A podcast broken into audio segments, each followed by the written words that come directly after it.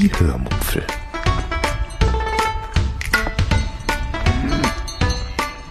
Aus dem Tagebuch einer Allgäuerin.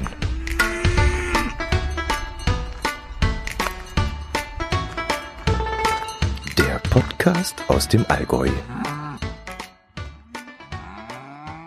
Herzlich willkommen zur 184. Episode der Hörmupfel. Heute hört ihr von meinem zweiten Teil meiner Urlaubserzählung von Rügen. Viel Spaß beim Hören wünsche ich euch. Ich hatte drei Tage ein Fahrrad gemietet. Das habe ich euch ja, glaube ich, schon in der letzten Episode erzählt. Am dritten Tag fuhr ich damit Richtung Putbus und kam dabei an eines von sehr vielen Steingräbern auf Rügen vorbei. Und die gibt es hier wirklich zuhauf. Doch als ich dann weiterfahren wollte, stellte, ich, äh, stellte sich heraus, dass mein weiterer Weg über viel Kopfsteinpflaster führen würde. Und das passte mir dann so gar nicht und deshalb beschloss ich mittendrin einfach mal in eine andere Richtung zu fahren, weil über so ein Kopfsteinpflaster zu tuckern mit dem Fahrrad, das ist sehr unangenehm. Ja, dann habe ich eine andere Richtung eingeschlagen und das ist eben das, wenn man alleine ist. Man ist zwar einsam, kann aber auch tun und lassen, was man wann und wo will. Kann also sehr kurzfristig entscheiden und wie so ein Hase Haken schlagen, wenn einem danach ist. Also radelte ich kurzerhand nach Selin, wo ich zur Seebrücke fuhr, wo mir kurz darauf dann die nächste Idee in den Kopf kam. Ich würde das Fahrrad am Bahnhof stehen lassen, dachte ich mir, und äh, den rasenden Roland besteigen und damit einfach mal nach Binz fahren. Und so habe ich das dann auch gemacht. Für teure 8,80 Euro löste ich dann ein Hin- und ein Rückfahrtticket für eine Person ohne dem Fahrrad, weil das stand ja am Bahnhof äh, angekettet, von Celine nach Binz. Der rasende Roland, das ist eine circa 90 Jahre alte Schmalspurbahn, die zwischen Putbus und Gören verkehrt. Das sind die beiden Endhaltestellen. Die gesamte Fahrt zu diesen beiden Endhaltestellen kostet hin und zurück irgendwas um die 22 Euro, soweit ich das gesehen habe. Ähm, aber die 8,80 Euro für dieses kurze Stück, Stück zwischen Celine und Binz, das fand ich auch schon recht viel.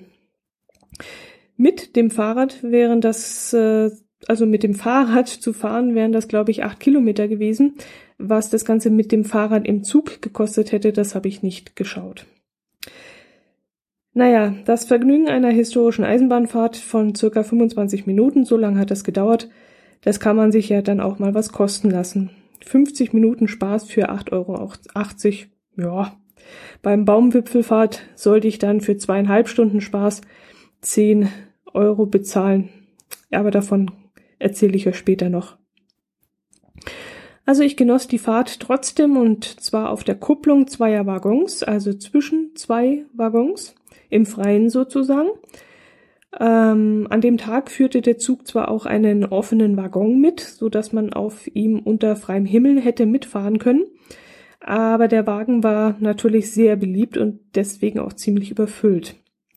Da war mein zwischen den Waggons Plätzchen ähm, viel schöner und angenehmer.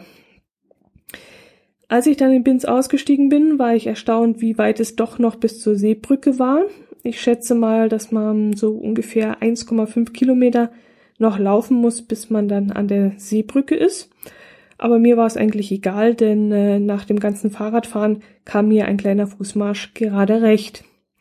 Ich nahm dann den Weg am Schmachter See entlang, damit ich dann die Straße vermeiden konnte und kam dann auch irgendwann in der Fußgängerzone an, die dann direkt zur Seebrücke führt und mich dann in diesem Moment auch direkt zu Gosch führte. Gosch ist mein Lieblingsfischrestaurant. Äh, egal was man da bestellt, es schmeckt einfach alles sehr gut. Manche mh, hm, sagen, das sei dort überteuert, das finde ich nicht.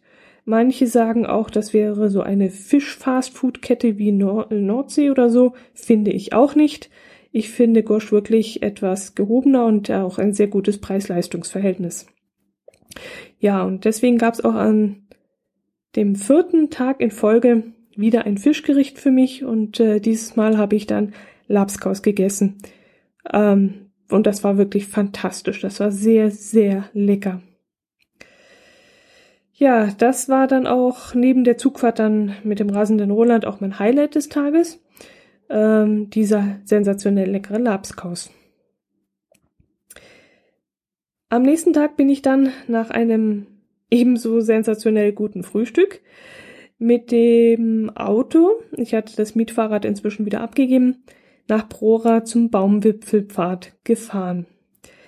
Den gibt es erst seit äh, vier Jahren, glaube ich, und der hat 13,5 Millionen Euro gekostet. Und nach drei Jahren wurde der ein Millionste Besucher begrüßt. Und jetzt gehen wir mal davon aus, dass jeder Besucher die 10 Euro Eintritt bezahlt hat. Dann sollten jetzt nach vier Jahren die Baukosten fast wieder eingespielt sein, denke ich mal. Ja, prima, dann hat sich das Ding ja wohl gelohnt. Doch hat es sich auch für mich gelohnt, ist jetzt die Frage. Naja, was soll ich sagen? Hm, ich war circa zweieinhalb Stunden dort beschäftigt. Inklusive einer circa 20 bis 25 minütigen Suche nach einem Cache, der in der Nähe lag. Und zweieinhalb Stunden Unterhaltung dürfen dann schon mal 10 Euro kosten, denke ich, oder? Aber ehrlich gesagt, das Aha-Erlebnis war es nicht für mich. Ich kann mich daran erinnern, dass ich vom Baumwipfelfahrt in Scheideck im Westallgäu damals auch sehr enttäuscht war und mir eigentlich geschworen hatte, so etwas nie wieder einmal, nie wieder anzuschauen. Aber wenn man dann den Baumwipfelpfad in Prora von weitem so sieht, dann ist dieser schon sehr, sehr imposant und man kommt dann doch in Versuchung, ihn sich anzuschauen. Um es auf den Punkt zu bringen, 6 Euro wäre mir der Spaß wert gewesen. Das ist das Erlebnis gefühlt für mich wert gewesen, sagen wir mal so. Aber 10 Euro war mir zu viel. Man läuft dort ja, irgendwas um die 1,25 Kilometer, habe ich gelesen, auf einem Holzweg entlang. Dieser Holzweg führt erst ähm, einen Turm hinauf, spät dann ein Stück weiter ähm, eine Brücke entlang und dann auf einen zweiten Turm hinauf. Und diese beiden Türme sind kreisförmig aufgebaut, das heißt, man läuft spiralförmig einen breiten Holzweg hinauf. Angeblich mit einer sechsprozentigen Steigung. Ähm, da sollen dann auch Rollifahrer rauffahren können, angeblich, und Kinderwagen können auch hinaufgeschoben werden. Hat man den sogenannten Adlerhorst erreicht, was ich ehrlich gesagt einen, einen sehr hochtrabenden Namen empfinde.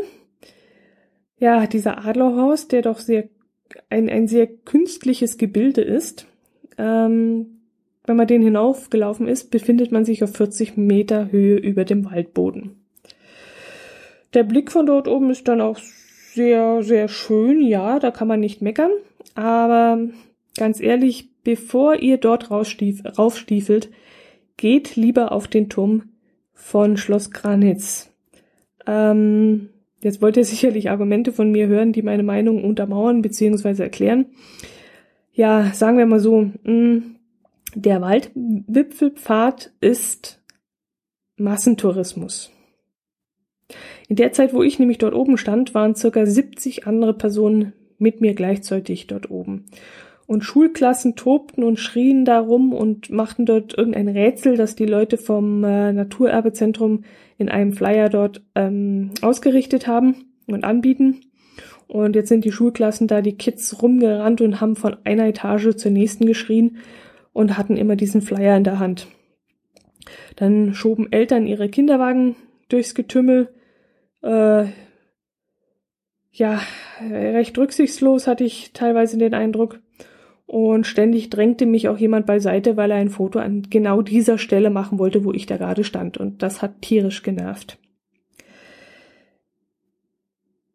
Ja, Schloss Granitz soll manchmal auch recht voll sein. Vielleicht hatte ich an dem Tag, wo ich dort war, auch ziemlich Glück. Das kann schon sein.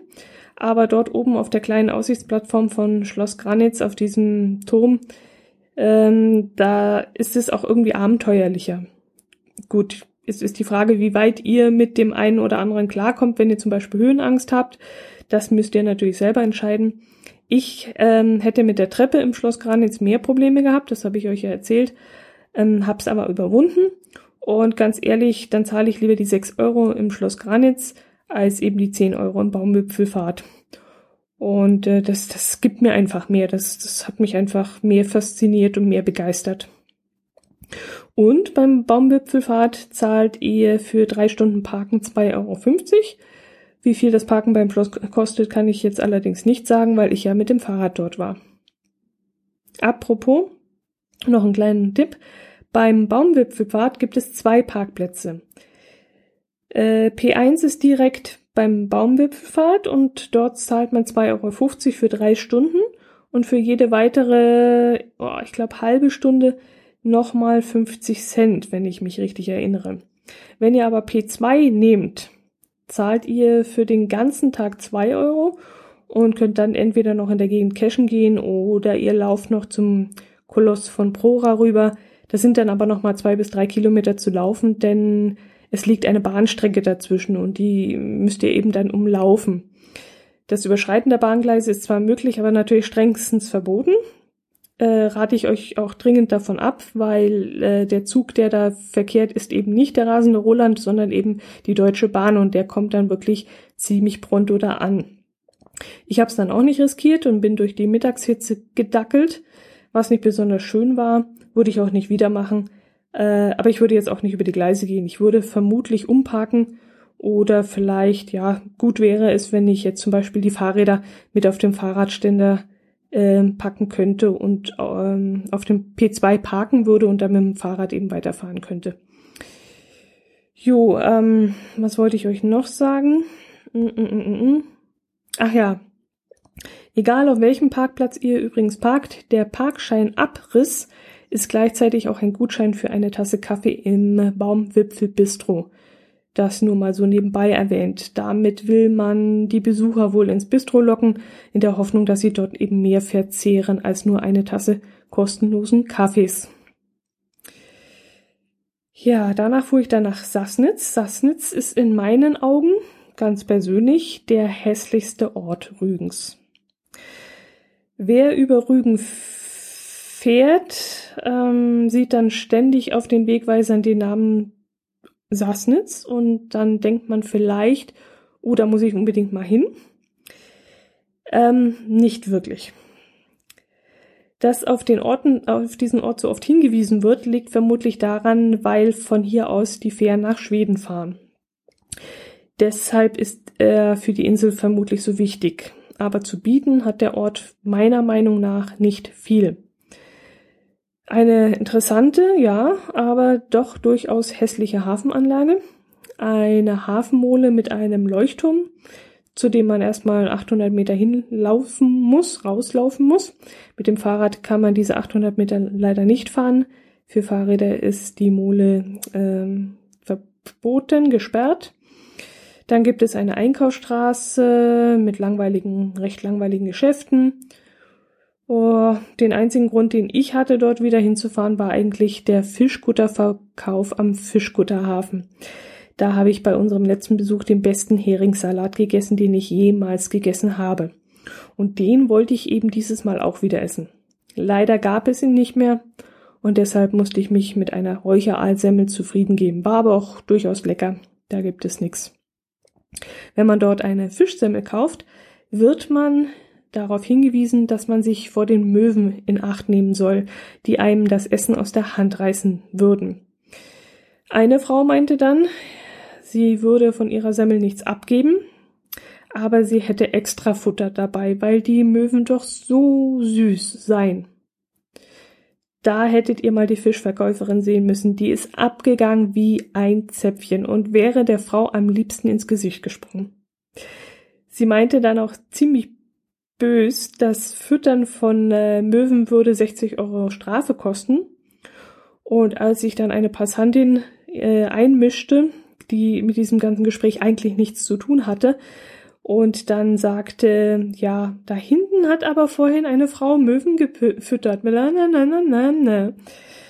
Da meinte dann die Fischverkäuferin, für da hinten seien die anderen Fischer zuständig, sie dürfen nur hier vorne was unternehmen. Was sie damit meinte, weiß ich jetzt nicht so ganz, aber es klang tatsächlich so, als ob die Fischer, Fischverkäuferin die Befugnis hat, diese Strafe einzufordern, was ich mir allerdings nicht ganz vorstellen kann. Ich wüsste jetzt nicht, ob ich die 60 Euro Strafe bezahlen würde, wenn die Fischverkäuferin mich dazu auffordern würde. Also, nee, ich glaube, das würde ich nicht machen. Sie hat dann auch noch behauptet, auf ähm, Usedom würde das 5000 Euro Strafe kosten, wenn man Möwen füttert. Und naja, wie gesagt, sie war sehr gereizt in dem Moment. Ja, Sassnitz. Ach, ja, genau. Liebe Leute, nutzt die Parkopedia-App. Man kann so viel Geld sparen. Okay, was ich während meines Rügenurlaubs an Parkgebühren bezahlt habe, das geht sowieso auf keine Kuhhaut. Das müsste ich jetzt wirklich echt mal zusammenzählen. Also P und P Gebühren sage ich dazu nur, Park- und Pinkelgebühren, das habe ich hier auf der Insel mehr als genug bezahlt. Aber ohne die Parkopedia-App hätte ich noch viel, viel mehr bezahlt. Die war wirklich eine riesige Hilfe. Und ich habe auch mit dem einen oder anderen Eintrag meinerseits versucht, die Community zu unterstützen und das Angebot der App besser zu machen. Und ähm, das geht ganz einfach. Einfach die App runterladen, Ortungsdienst aktivieren, Fotos von einem Parkplatz machen und hochladen und fertig. Und damit hat man die App schon unterstützt. Damit tue ich etwas für die App und umgekehrt tut die App etwas für mich. In Stralsund habe ich zum Beispiel sieben Euro gespart. Das ist mal nicht schlecht, weil mir die Parkopedia-App nämlich einen Parkplatz angezeigt hat, an dem ich nur vier Euro pro Tag bezahlen musste, mitten im Zentrum. Hätte ich vorher nicht drauf geschaut, wäre ich in ein teures Parkhaus gefahren. Das gleiche in Binz, da zahlt man für die angefangene Stunde zwei Euro. Dank Parkopedia fand ich aber einen Parkplatz für die halbe Gebühr. Gut. Hm, Sassnitz. Abends habe ich dann noch im Restaurant meiner Pension fantastisch gegessen. Zander auf Linsen mit frischem Gemüse und mich dann im Garten meiner Pension noch in den Strandkorb gesetzt und gefaulenzt, den Blick über den neuen Siener See genossen, die Schwäne beobachtet, die mit ihren drei kleinen Jungen bis wenige Meter an mich rankamen. Da war mir zwar ein bisschen mulmig äh, dabei, weil Schwäne mit äh, kleinen Schwänen, das ist äh, eine brenzlige Sache, aber ich habe mich ruhig verhalten und dann haben sie mich auch in Ruhe gelassen. Ja, und dann war das wirklich herrlich dort zu sitzen am See. Ja, schon schön hier, also muss man schon sagen. Am nächsten Tag war dann schlechtes Wetter angesagt, worauf man sich aber nie richtig verlassen kann. Es war dann auch gar nicht so schlimm wie angekündigt. Ich habe mich dann aber, weil ich dachte, es würde regnen, trotzdem auf dem Weg nach Stralsund gemacht und bin dort bei schönem Wetter ein wenig durch die Innenstadt und am Hafen lang spaziert. Als es dann mittags wurde, habe ich bei den Fischkuttern am Hafen ein Fischbrötchen gegessen und bin danach ins Ozeaneum geflüchtet, weil es nämlich plötzlich wirklich anfing zu regnen. Aber wirklich nur ganz kurz, dafür aber von der Seite. Bah, war das eklig. Das Ozeaneum wurde mir von zwei Richtungen empfohlen. Ich glaube, Jörn und Silke hatten mir dazu geraten, mir das anzuschauen. Waren die beiden das? Ich glaube schon. Falls ihr es nicht wart, äh, Entschuldigung, ich dachte, ihr wärt es gewesen. Ich war aber ehrlich gesagt etwas skeptisch, weil ich solche Sachen eigentlich nicht mag. Museen, Aquarien, mh. also das Museum in Bremerhaven zum Beispiel, wie heißt es nochmal? Sieben Grad oder so, müsste es heißen, hat mir auch nicht gefallen, obwohl es mir damals wärmstens empfohlen wurde von Freunden. Und nun wurde mir eben das Ozeaneum empfohlen, und weil mir doch so sehr davon vorgeschwärmt wurde und das Wetter ja angeblich schlechter werden sollte, habe ich wohl oder wohl oder übel in den ähm, ja verdammt sauren Apfel gebissen und jetzt haltet euch fest, 17 Euro Eintritt bezahlt. Ja, 17 Euro, 17 Euro zu viel bezahlt. Das war wirklich so gar nicht meins. tut mir echt leid, das sagen zu müssen, aber das war so gar nicht meins. Nach den ersten zwei Themenbereichen, ich glaube fünf sind es insgesamt, traf ich dann auf einen Besucher, der dort auf einer Bank saß und der mir voll aus der Seele gesprochen hat. Der sagte nämlich, wenn das alles ist, Prost Mahlzeit. Wenn da nicht noch was Interessanteres kommt, dann war das rausgeschmissenes Geld. Also die beiden ersten Themenbereiche, ich kann mich gar nicht mehr erinnern, was da behandelt wurde. Ich weiß eigentlich nur noch, dass es stockdunkel war und ich die Infotafel nur mit Mühe lesen konnte. Alles andere muss ich völlig verdrängt haben, so langweilig fand ich es. Wie das Wasser auf der Welt zirkuliert, wie viel Prozent der Erde voll Wasser ist, äh, bla bla bla, welche Tiergruppen wo vorkommen, auf Rügen, in der Ostsee, keine Ahnung. Es war einfach zu trocken, um mich irgendwie gefangen zu nehmen. Also für so trockene Schaukästen und Tafeln bin ich einfach nicht zu haben von so ausgestopften Möwen und und und und und Papageientauchern und so ein Kram. Ach, kann ich nichts ab, ehrlich. Irgendwo lief da noch ein Video, das ich mir angeschaut habe, in dem eine Tauchfahrt mit einem kleinen U-Boot nachgestellt wurde. Da wurden dann Plankton und irgendwelche andere Lebewesen gezeigt, die in dieser Tiefe noch leben können. Und die Sprecher in diesem Video sagten dann sowas wie, jetzt schwimmt das und das an uns vorbei und jetzt das und das heißt auf Lateinisch so und das so und bla bla bla bla. Tja, ihr merkt, das hat mich einfach nicht abgeholt. Das Aquarium hat mir an sich, also die Aquarien, die da zu sehen waren, haben mir eigentlich ganz gut gefallen, wenn ich nicht in der dritten oder vierten Reihe hätte stehen müssen und dadurch kaum etwas gesehen habe. Die Pinguinfütterung konnte man auch nur sehen, wenn man das Glück hatte, genau an den drei Metern Geländer zu stehen, wo gerade gefüttert wurde. Mehr Einsicht gab es für die Besucher nicht. Und da ist jedes Gelände in jedem anderen Zoo besser angelegt als hier in diesem modernen Museum. Also sowas Unübersichtliches und ähm, ja, war richtig blöd. Es gab Stellen, da wurde gefüttert, da hatten gerade mal drei, vier Leute Platz, um sich das direkt anschauen zu können. Ja, nach eineinhalb Stunden kam ich dann in eine riesige Halle, wo ein gigantischer Blauwal an der Decke hing und ein Orca oder zwei Orcas und ich glaube ein Riesenhai und ein Mondfisch oder irgendwas in der Art. Und da konnte man sich dann unter diese Attrappen auf äh, solche Liegen legen und an die Decke starren und einem Vortrag lauschen, der damit schloss, ja, dass man doch bitte Greenpeace beitreten soll. Und als das Licht dann an, ausging, nee, anging, und ich in den nächsten Raum wollte, da stellte ich dann fest, dass ich bereits am Ausgang angelangt war. Und gleich nach der nächsten Tür standen dann auch ein paar Leute im Weg, die ebenfalls wieder ja Anträge in den Händen hielten, damit man gleich Greenpeace beitreten könne. Ja, da ist sogar SeaWorld besser und das ist, äh, glaube ich, sogar genauso teuer wie das Ozeaneum und ähm, ja, nee, das war echt nichts für mich. Ach, eine Sache ist mir noch im Gedächtnis geblieben. Es gibt äh, Hochseefischerschiffe, die haben ein so großes Netz, dass man damit das Ozeaneum in Stralsund locker wegfischen könnte. Ja, sollen sie doch mal machen. von, von, mir aus. Ich bin dann noch ein wenig am Hafen entlang spaziert und stand dann ja bestimmt eine Viertelstunde vor einem Fischkutter und habe dann noch überlegt, ob ich eine Portion Fisch und Chips essen soll. Aber irgendwie hat mich nach sechs Tagen Fisch plötzlich Fleisch angemacht. Oder vielleicht lag es auch an dem Vortrag im Ozeaneum, der ja von der Überfischung äh, gesprochen hat oder so. Man weiß es nicht, kann schon sein. Jedenfalls hatte ich plötzlich Hunger auf Fleisch und ich bin dann durch Zufall in Fritz Braugaststätte gelandet, wo ich einen fantastischen Pulled Pork Burger gegessen habe.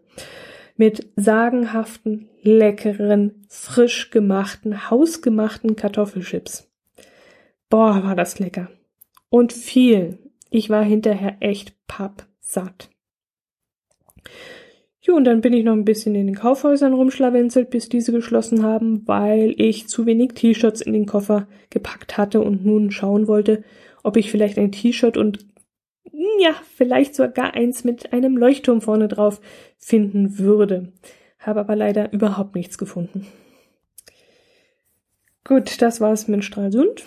Äh, am nächsten Tag hat es geregnet und es war kalt und deshalb bin ich kurz entschlossen zu Karls Erlebniswelt gefahren und habe dort meine geplanten Einkäufe erledigt. Unter anderem habe ich mir zum Beispiel ein Buch gekauft, das da heißt ähm, 111 Orte auf Rügen, die man gesehen haben muss.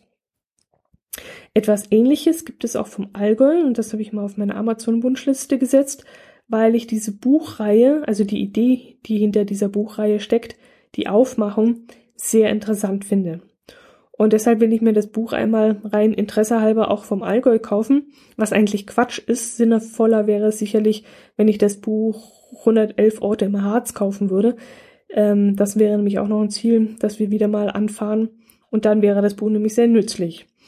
Ja, aber aus reiner Neugierde möchte ich eben das Allgäu-Buch kaufen und mal reinschnuppern, ob diese interessanten Orte für mich als Einheimische auch interessant sind.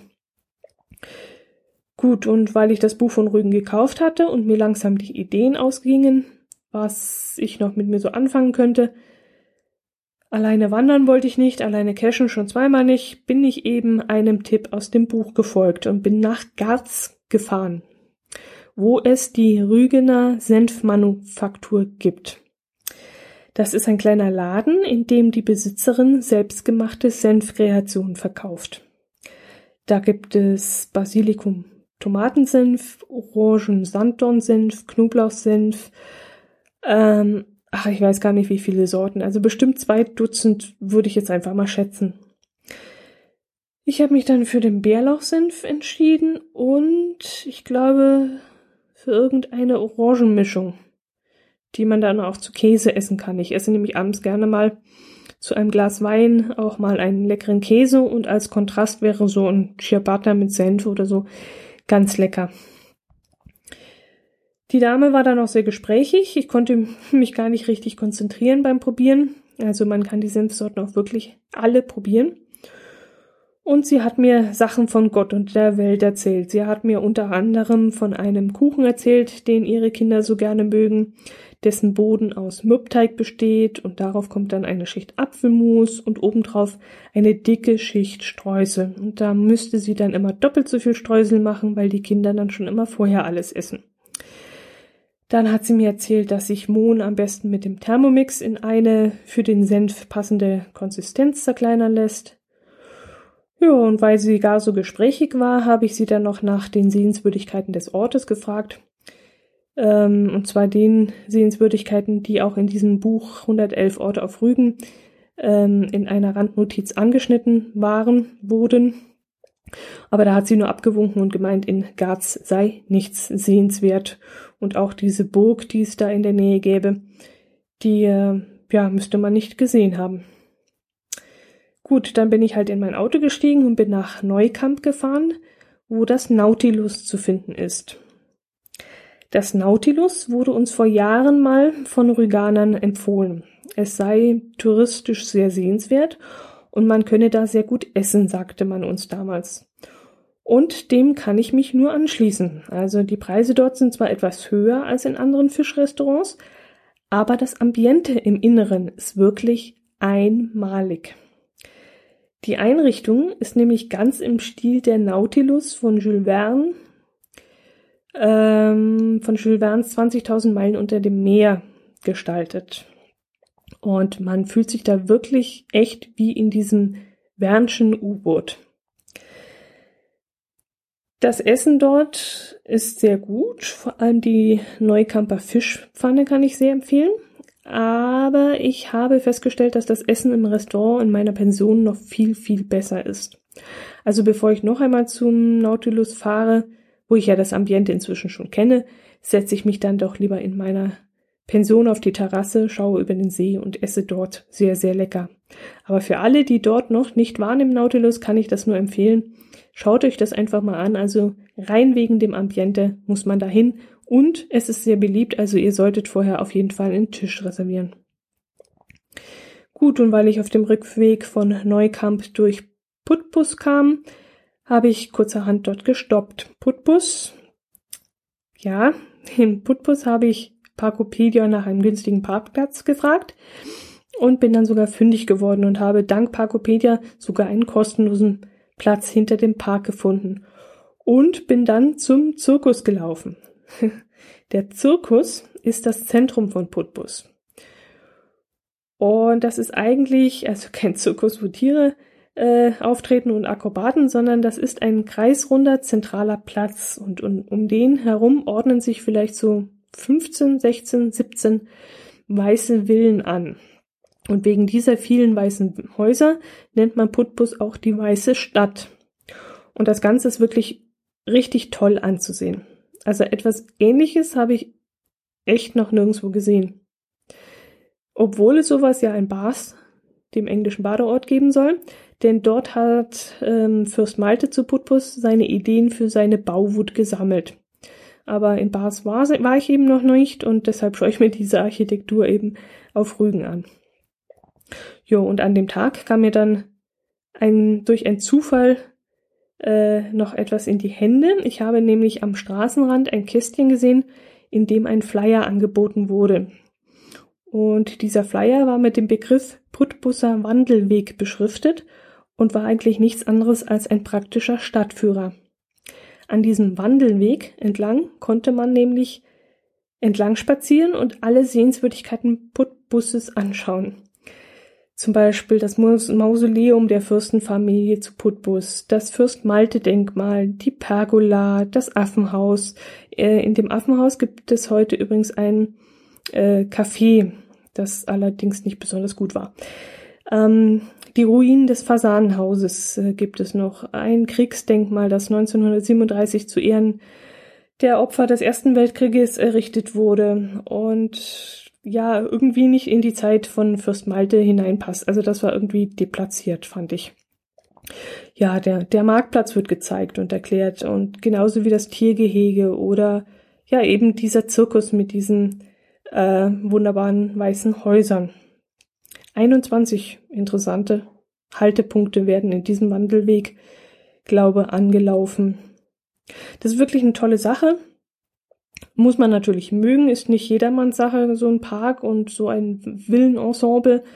Aber da ich ja nichts anderes zu tun hatte, nicht, nichts mit mir anzufangen wusste an dem Tag und durch den Regen am Vormittag irgendwie durcheinander gekommen war, habe ich das einfach mal ausprobiert und war dann eben trotzdem sehr begeistert. Und was ich besonders cool fand, genau dann, als ich nämlich loslief, zogen die Wolken plötzlich weg und die Sonne knallte wieder vom Himmel. Und Putbus Putbus ist erst schön, wenn die Sonne scheint. Denn dann strahlen diese weißen Gebäude besonders toll und die Rosenstücke am Marktplatz und am Zirkus kommen besonders gut zur Geltung. Achso, ja, die Rosenstücke, die sollte ich vielleicht nur erzählen. Ähm, dazu gab es auch eine Geschichte. Ah, die habe ich leider vergessen. Jedenfalls steht vor jedem Haus eine andere Rosenart und das sieht ganz toll aus, vor allem bei Sonne und wenn dann diese weißen Häuser dahinter sind, also wirklich ein Traum. Jo, am nächsten Tag war ich dann in Ralswiek, wo jedes Jahr die Störtebeker Spiele stattfinden. Aber ein Blick auf die Uhr sagt mir, dass ich euch das in der nächsten Episode erzählen werde. Ich hoffe, es interessiert euch auch und es ist eine kleine Urlaubsreise für euch und ich langweile euch nicht zu sehr. Ähm, Jo, dann würde ich mich nämlich freuen, wenn ihr das nächste Mal auch wieder reinhorcht.